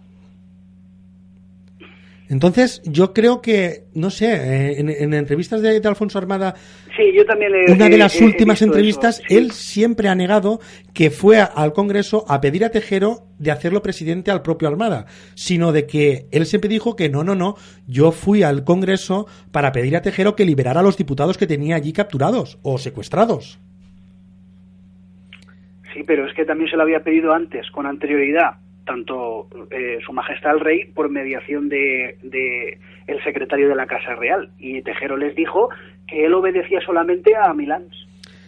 Bueno, la verdad es que, no sé, son unas... Entonces, quiero decirte, no me encaja eso que me estás tú diciendo. Claro, es que es Es algo... así, porque yo también lo, lo- lo- lo he visto y lo, y, he, y lo he oído y lo he leído. Claro, no es que- no es que no es que- no es que no este encaje lo que yo diga. El general Almada, estos últimos años también cada vez dice una cosa. Exactamente, no es que no encaje lo que yo diga, sino que no encaja lo que ellos a posteriori En la historia, han dicho en, en, en, en- en diferentes entrevistas que les han hecho en muchísimos aniversarios de- del intento del golpe de Estado.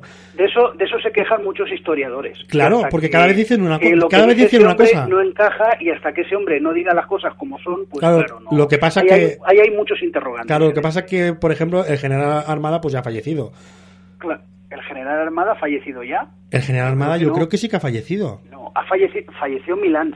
Exactamente. A los años lo, lo, lo- lo sacaron de la cárcel por enfermedad y posteriormente falleció. Entonces, Pero el que fa- el que está yo sepa, fallecido- no ha fallecido, o si ha fallecido habrá sido hace muy poquito. Yo creo que ha fallecido hace poco. No me hagas tampoco mucho, mucho Muy caso poquito. porque los datos concretos no los tengo. Pero me parece que tanto Alfonso Armada como, como Milán. Jaime Milas del Bosch están los dos fallecidos. Sí, Milán murió, murió a, a los pocos años. ¿no? Entonces, claro, son no sé, es... es- Y luego, y luego otra cosa que normalmente la gente no sabe, hay gente- la mayoría, es que los tanques que iban por Valencia eh, no iban armados, Vaya, también es un dato muy importante. iban desarmados. Y los reclutas que los conducían parecían que iban más asustados que los propios ciudadanos de Valencia. Vaya. Eso es una cosa que no se cuenta. Y eso, eso es así.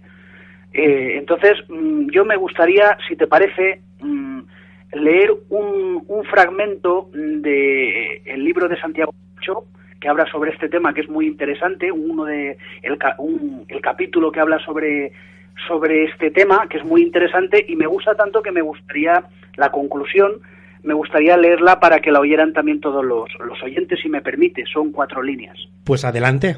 ¿De acuerdo? Entonces, el Santiago Camacho dice aquí, dice, en cualquier caso, fuera o no está la intención de los cerebros en la sombra de este sainete, porque hemos comentado que también está Cecil y, y más, más gente detrás, el golpe sirvió para insuflar un balón de oxígeno a la joven democracia española y asentar para siempre la monarquía como una de las instituciones más valoradas en este país. Las demostraciones cívicas de los españoles en los días posteriores al golpe dejaron sumamente claro que la ciudadanía no estaba dispuesta a tolerar golpes de timón viniesen de donde viniesen. Por lo tanto, la mañana del 24 de febrero de- del año 81 terminó la transición. En algo tenía razón el general Franco. No hay mal que por bien no venga. Exactamente. Es, me encanta. Estas cuatro líneas me encantan. Por eso eh, te he pedido que si podía leerlas porque vamos, yo creo que, que vamos, esto es la conclusión realmente de- del caso, es verdad. Y efectivamente, pues eso, fuera esta o no la intención de los cerebros de este sainete, pues fue una caótica chapuza y lo que quiso ser una estrategia de diseño quedó convertida en una caótica chapuza.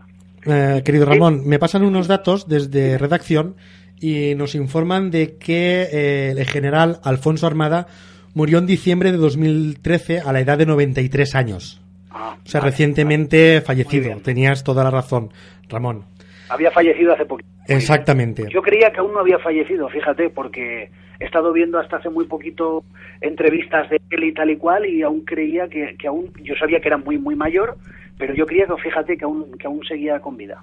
Pues no, parece ser que ha Que fallecido. ha fallecido hace muy poquito. Exactamente. Bueno, Vamos a seguir un poco con detalles, ¿no? Y me gustaría que me comentaras o, o dieras tu opinión de cómo fue, eh, cómo viste las actuaciones de tanto de Manuel Gutiérrez Mellado como de Adolfo Suárez en el momento de, de bueno, pues de la incursión en el Palacio de Congresos de los golpistas, porque Pues, en las ¿opinión imágenes, personal te refieres? sí, porque yo recuerdo las imágenes, ¿no? Y Sí, tremendas.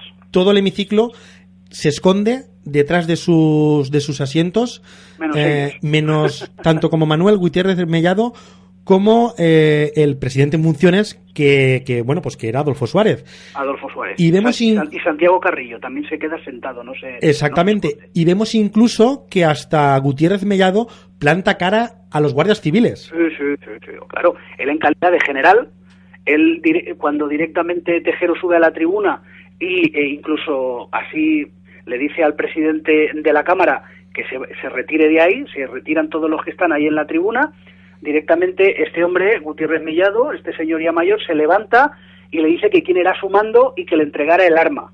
Y entonces este lo manda, se el, el- el conocido, la conocida frase se siente en coño, lo, le dice, "Di- señor diputado, siéntese y tal. Y entonces él pega un tiro al techo y los guardias civiles que seguidamente entran, entran después de, de Tejero, también le dicen, usted al suelo, al suelo. Y como él no se quiere, no se quiere tirar al suelo, al pegar Tejero ese tiro al aire, sus hombres lo siguen y eh, empiezan a tirar ráfagas de ametralladora contra el techo del Congreso que hace los conocidos agujeros que hay, que, que hay o que había en el techo del Congreso. Pero Gutiérrez Mellado en ningún momento ni se agacha y permanece ahí de pie con ellos. Que incluso Tejero les tiene que decir que paren porque les dice que, que pararan porque si no iban a herir a algunos de los guardias civiles que había en las tribunas de arriba. Exactamente. Incluso hasta está la imagen de que el propio Antonio Tejero intenta hacerle la zancadilla hacia atrás para echar al suelo a Gutiérrez Mellado. Efectivamente, eso es muy triste, vamos. Coge y como no lo puede, no Sin lo éxito. puede reducir, intenta hacerle una zancadilla que casi se va con los dos al suelo. Y entonces, Gutiérrez Mellado solamente se sienta cuando Adolfo Suárez, su Exactamente. compañero, le dice, Manolo, por favor, siéntate. Exactamente. es cuando él coge y coge y se sienta. Luego también Suárez, cuando ya ah, eh, el capitán de la Guardia Civil, eh, colega de Tejero, lee, lee, eh, lee ese escrito en el cual les dice que estén tranquilos los diputados, que vamos a, vamos a esperar a- durante a lo sumo media hora, tres cuartos a la autoridad militar competente, en ese momento se levanta Suárez y les dice que en calidad de presidente del gobierno se pongan a sus órdenes tal, y entonces lo amenazan otra vez y le dicen que se siente coño. Y entonces le amenazan al presidente del gobierno con un- el, guardia civil que había ahí a, a su altura con la pistola, que se siente. Y eso vamos, eso es en calidad de presidente del gobierno, fíjate, un golpe de estado, pero pero en toda regla. Bueno, y vamos a intentar indagar un poco más. Y el tema que también ha, bueno, pues ha, ha- suscitado mucha polémica y muchas preguntas también es eh, la autoridad competente y el elefante blanco. ¿Tú crees que el elefante blanco era la misma persona que la autoridad militar competente? ¿Estaban enlazadas y podía ser la misma persona? ¿Esperaban a una persona que, bueno, pues militarmente o, o- o en, o en clave lo llamaban ellos el elefante blanco? Sí, la auto- es que claro, sí, Eh, sí, porque ya, eh, como hemos comentado, Tejero lo que esperaba era que apareciera ahí, no sé, Milás del Bosch, para que tomara la, la, la presidencia. Y Armada lo que tenía planeado es él. Por eso intenta también ir a la zarzuela, pero claro, tanto el rey como su secretario se lo impiden. Quiero decirte, todo confluye entre Tejero es el que da, es la mano ejecutora que hace el golpe, pero mm, los cerebros del sainete confluyen en Armada y en y en y en Milán. En Milán. Lo que pasa es que claro, ahí no estaban ellos coordinados, o hay ahí unos unas preguntas que unos enigmas que no tienen respuesta, porque uno quería no- que se nombrara a- a- al, al otro, ¿de acuerdo? ¿Entiendes lo que te quiero decir? Sí. El el Milán eh, Tejero quería que se nombrara a Milán y Armada lo que quería es ponerse él. Sí. Entonces ahí digo, bueno, no sé, eh, él se queda tan sumamente defraudado, Tejero, de que lo están utilizando, que es cuando mm, se queda solo. Dice, váyase usted de aquí, que aquí usted no tiene nada que hacer y que yo solo acepto una junta militar, porque lo que iba, lo que fue allí es a instaurar una junta militar, con Milán a la cabeza de presidente. Y como eso no se produce, siendo él el que da materialmente el golpe, pues ya se va todo al traste. Aparte de que su majestad y su secretario no le dejan que Armada llegue al Palacio de la Moncloa. Bueno, Perdón, a la zarzuela. A la zarzuela, que es donde residía su majestad el rey. A la zarzuela, efectivamente. Exactamente. La de su majestad. eso es. Bueno, y ahora voy a ir un poco más allá. Porque tenemos a nuestro amigo Ramón Moles, que como todos ustedes saben, él le gusta hacerse mucho preguntas. sí, siempre. Entonces Siempre vamos a ver una cosa. buscando preguntas. Vale, está claro que posiblemente mm, los golpistas, o en este caso, eh, Teniente Coronel Antonio Tejero, esperaba a la autoridad militar competente que fuera o Alfonso Armada. Bueno, él, él estaba más convencido de que fuera Jaime Milán del Bosch. Eso ¿vale? es, Él Y- quería eso. y también la se- militar por Jaime. Exactamente. Y también se hablaba, eh, bueno, prácticamente por él mismo, que Alfonso Armada era la autoridad militar competente. Pero bueno, han pasado, han pasado Eso es muchísimo. lo que parece. Exactamente, pero bueno, eso es lo que voy ahora, eso es lo que parece. Pero han pasado muchos años, han habido muchas investigaciones después por profesionales que, bueno, pues que indagaron en el, en el, en el, en el tema, en el, en el golpe, fue analizado y tal. Y hace años ya salió como posibles eh, elefantes blancos, tanto Alfonso Armada como Jaime Milás del Bosch, pero también salió a la palestra eh, el, general Luis Torres Rojas y el mismísimo rey. ¿Tú qué opinas de, de esto? ¿Tú crees que podría haber sido eh, el rey o Luis Torres Rojas que no se habló en un primer momento cuando se estaba perpetrando el golpe de Estado? ¿O crees que realmente es lo que se dijo que o Alfonso Armada o Jaime Milás del Bosch podrían haber sido ese elefante blanco, esa autoridad militar competente? Yo lo que pienso es que el plan original del golpe del 23F realmente era muy distinto lo que sucedió a lo que estaba planeado. Y entonces pudo ser conocido por personas que luego más tarde permanecieron en la sombra, ¿de acuerdo? Entonces, yo, y tú ya sabes las preguntas que me hago yo, ¿no? Y las relaciones que hago. Entonces, yo creo que la administración estadounidense tenía conocimiento previo de los planes de, los golpistas y decidió no intervenir ni facilitar esa información al gobierno, porque es que efectivamente eh, cuando el general Armada se entrevista con eh, eh, un responsable de la CIA, se entrevista con el embajador americano, se entrevista con el nuncio de su santidad, se entrevista con toda esta gente para para a ver qué pensaban sobre un sobre este golpe, sobre el golpe, un golpe de timón, eh, ellos comentan que mm, ellos esto es un asunto interno de España, que ellos no no le decían nada porque eso es una cosa, como diciendo, eso es una cosa de ustedes y ustedes con su país eh, arréglense y tal y cual. Pero yo lo que sí que creo es que Estados Unidos influyó y manipuló muchos momentos decisivos de la transición, como ya hablamos en, en el otro caso. Y yo creo que este también, esté al menos ocultando información porque también tanto Estados Unidos como otras potencias extranjeras, que eso es así, eso es historia, eh, de Europa, lo que también querían es que la transición democrática española se llevara sin excesivos sobresaltos. Entonces yo creo que incluso el plan del 23F fue efectivamente, que eso lo decía mucho también el general Almada en sus entrevistas, podía haber sido perfectamente un plan para consolidar definitivamente la democracia y acabar con ese revuelto con ese revuelto de, de políticos y esa situación tan sumamente inestable que entre, por desgracia, la violencia etarra y la crisis económica que había en ese momento y la crisis política que había en ese momento era un poquito lo que eh, estaba ya pues agitándose demasiado las aguas, ¿no? Entonces esto fue un poquito lo que dio, eh, puso la tapa a, a, ese revuelto, a ese, a, ese revuelo, ¿no? Por lo tanto, que fue la, que fue lo que es la transición, ¿no? Por eso esto es el punto y final, la tapa que consigue tapar todo el hueco de la transición española. Por eso, mm, debido también al comportamiento de la ciudadanía esos días posteriores al golpe, yo creo que, queda muy claro que mm, el pasado estaba ya superado. Y pues eso, la gente estaba muy asustada porque siempre se hablaban cosas incluso de, finales de los años 30, de cuando la guerra civil, la gente estaba un poquito viendo los fantasmas un poquito de las dos Españas. Y eso es lo que la gente estaba ya harta y no quería, ya quería una nueva era, ya quería un nuevo una nueva época, ¿no? Y ya pues dejar el pasado atrás y ya eh, pues eso, entrar en, la democracia. Y yo creo que es eso, las, el resto de potencias extranjeras también lo querían así. Entonces, yo creo que incluso se pudo idear el plan, aunque el plan fue genuinamente español, pero yo lo que creo es que, que, otros gobiernos también estaban interesados en que eh, eh, la transición eh, acabara concluyéndose de la forma lo más tranquila posible. Y esto fue un poquito la intentona que mm, efectivamente acabó ya de cerrar el tema ya y pasar a la democracia.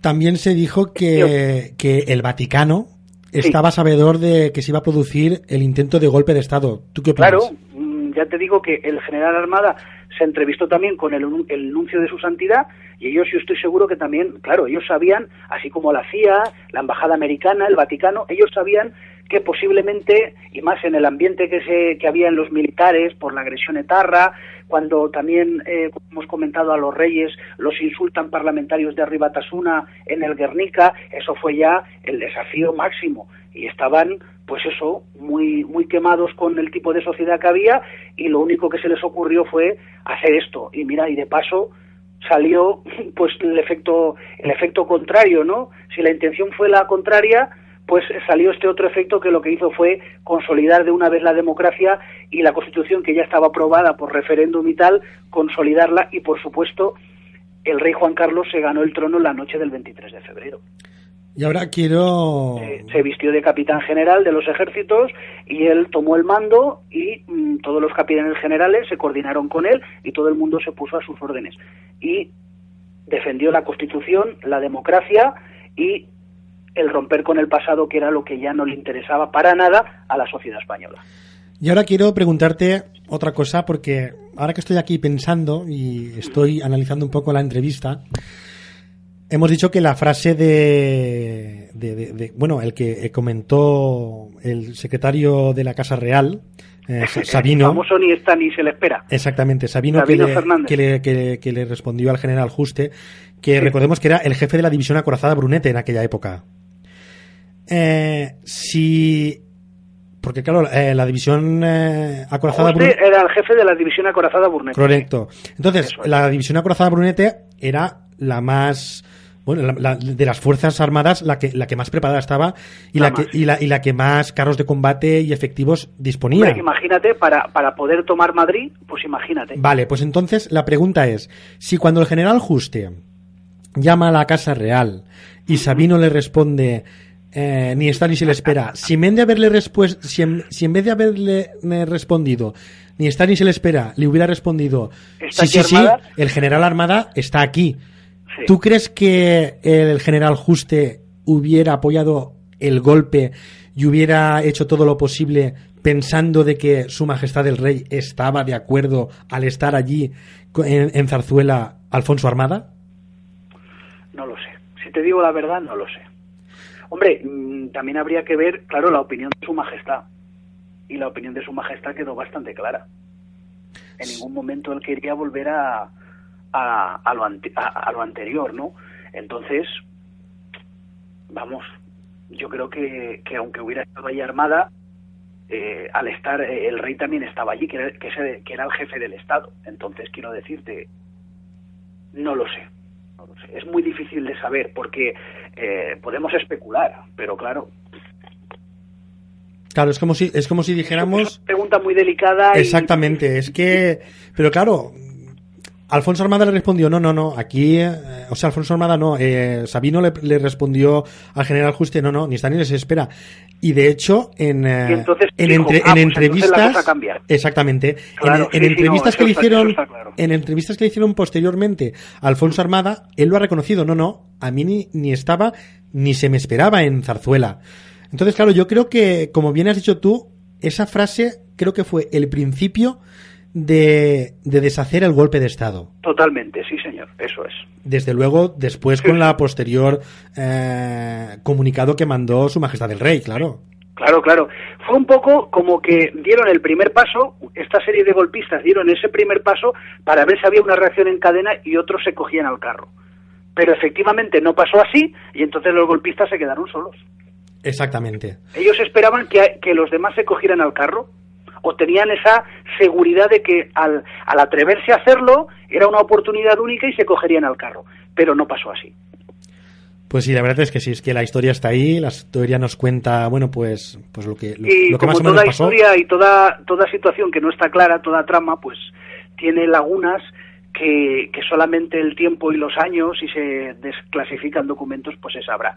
Es muy complicado por los hechos, porque claro, lo que no está probado se puede especular, pero claro, no lo veo serio. Entonces, No, exactamente. Y hay Podemos... una cosa que me gustaría destacar Sí, para que la oyeran los, los, los radioyentes, que es una cosa muy interesante, y que yo la vi el otro día, eh, recabando información y, y esperando el aniversario, que te acuerdas que te comenté el tema del programa, eh, el, el aniversario, a ver si había alguna novedad del caso y tal y cual, pues en un programa de Televi que entrevistaron a diversos jóvenes, que claro, en aquel entonces nacido, nacieron posterior, no, no tenían la misma edad que tenemos tú y yo, ¿eh? y entonces no sabían ni lo que era el 23 de febrero ni en qué consistía. Y Vaya. a, mí, y a mí eso me generó una tristeza. Sí, porque aunque no hayas nacido, vista es historia. intelectual, entre comillas, me refiero como, como, como fanático de la historia que soy y, y de la historia de la criminología, como, como tú ya sabes, quiero decirte, me, fue una, una terrible, sentí una terrible tristeza, digo, ¿a dónde vamos? Porque quiero decirte, y más este tema, que fundamentalmente todos los años, cuando se cumple el- aniversario a lo largo de estos 35 años, lo hemos es un tema que los medios de comunicación, la tele, la radio, se ha estado hablando de ello. Exactamente. ¿Cómo puede ser que la juventud de hoy en día o los los, los que están en secundaria o eh, en, el bachiller no conozcan absolutamente nada o bueno, decían unas burradas sobre cuando les preguntaban sobre los personajes de la trama, que si uno era ministro de Franco, que si otro era un general que era de la dictadura, de cuando el, el 23F había sido en la guerra civil. Bueno, unas cosas que digo yo, madre del amor hermoso. Bueno, es quedé- interesarse un poco por la, por la historia, porque me, re- me realmente chocó, me chocó es mucho y nuestra por eso lo historia. quería comentar porque me dejó como como como fanático de la historia me dejó súper súper desolado porque digo, madre mía, cómo es la juventud de hoy en día referente a, a, a un hecho histórico que no es poco muy muy muy específico y muy muy poco conocido. El 23F es una cosa muy conocida en este país. ¿Nos podemos dejar algo de, del intento de golpe de Estado? Pues es que hay muchísimo, eh, amigo Raúl, hay muchísimo. Entonces, pues, yo qué sé. Pues, ¿cuál es la, cuál es la, cuál es- Como, como punto final sí que me gustaría destacar también, que se me ha olvidado comentarlo antes, la, la, la gran labor que hizo Televisión Española. La gran labor que hicieron los periodistas, tanto Iñaki Gabilondo como los periodistas de esa época que estaban eh, al pie del cañón y cubriendo las noticias, así como los responsables de Televisión Española que había en aquel entonces, que fueron los que ocultaron la cinta para que el país pudiera ver eh, las imágenes de lo que había pasado horas antes y luego para poder eh, urgentemente ir a la zarzuela y que el rey pudiera eh, grabar el mensaje, yo creo que esos periodistas contribuyeron mucho a deshacer el golpe y a, y a, y a, y a, y a informar al país, o sea, profesionales que tienen todo mi respeto y son como la copa de un...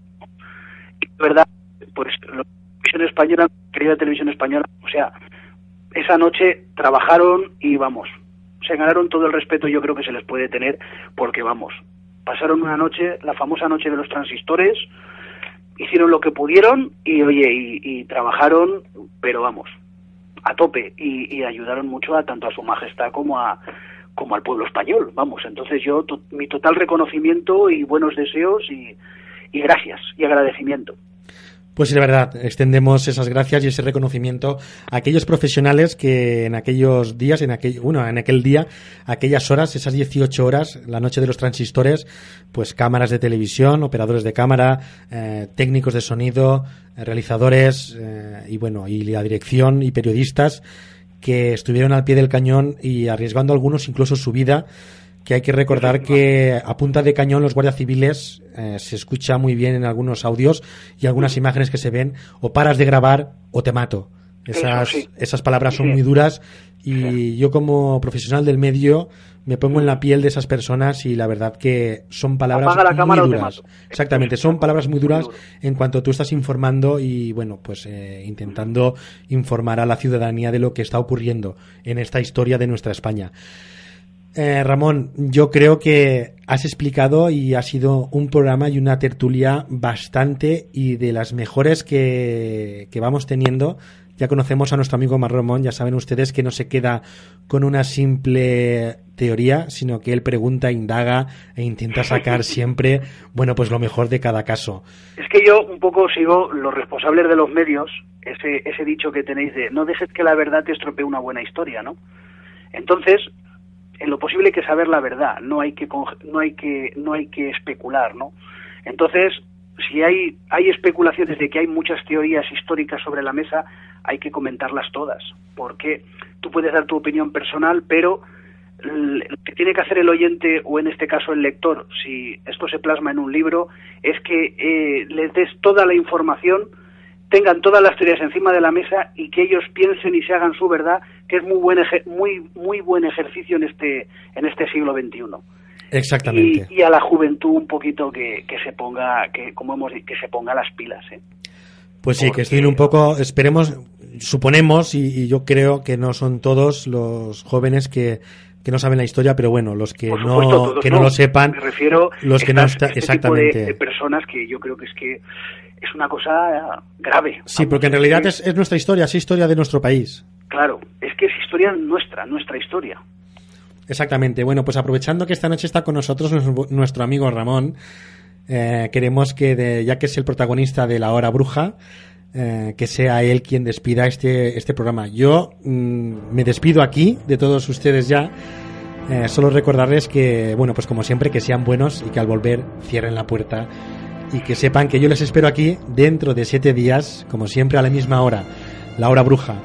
Ramón, ha sido un verdadero placer tenerte esta noche de nuevo con nosotros, eh, indagando y, y, bueno, intentando esclarecer un caso de nuestra historia, como hemos dicho a lo largo de estos últimos momentos de, de la, de la entrevista. de nuestra historia, de nuestra, de nuestra, bueno, historia negra, España negra, como Historia quieran negra llamarlo. que, mira, este hecho precisamente sí que lo hemos vivido, no teníamos Sí, uso de razón, exactamente. pero bueno, Pero estábamos, hemos estado ahí, exactamente. estábamos. Así que como siempre, Ramón, esperando una nueva intervención tuya con un caso que seguramente, como siempre, será de interés y de, y de culto para muchísima gente y para los que no conozcan los casos que tratamos con nuestro amigo Ramón, pues para que tengan un, un- un previo resumen de, de lo que acontece y que busquen y que indaguen entre, entre todo la herramienta que, por ejemplo, hoy día está Internet, pues que busquen lo que nuestro amigo Ramón nos transmite. Nos transmite, ya lo saben ustedes, sabiduría, nos transmite indagación y, no- y nos admite respuestas formuladas con las preguntas que nuestro amigo Ramón siempre se formula y no deja un caso que no sea leve. Él siempre quiere buscar más. Bueno, pues Ramón, lo dicho, encantado de haberte tenido esta noche con nosotros una vez más. Muchísimas gracias, Raúl. Y nada, Es pues. un placer estar en esta casa y y estar con todos vosotros, con el equipo, con los radioyentes y nada. Como siempre digo, lo bonito es poder hablar de estos temas y, oye, indagar, indagar. Pues muchísimas gracias Ramón y muy buenas noches. Muy buenas noches, amigo. Adiós, adiós.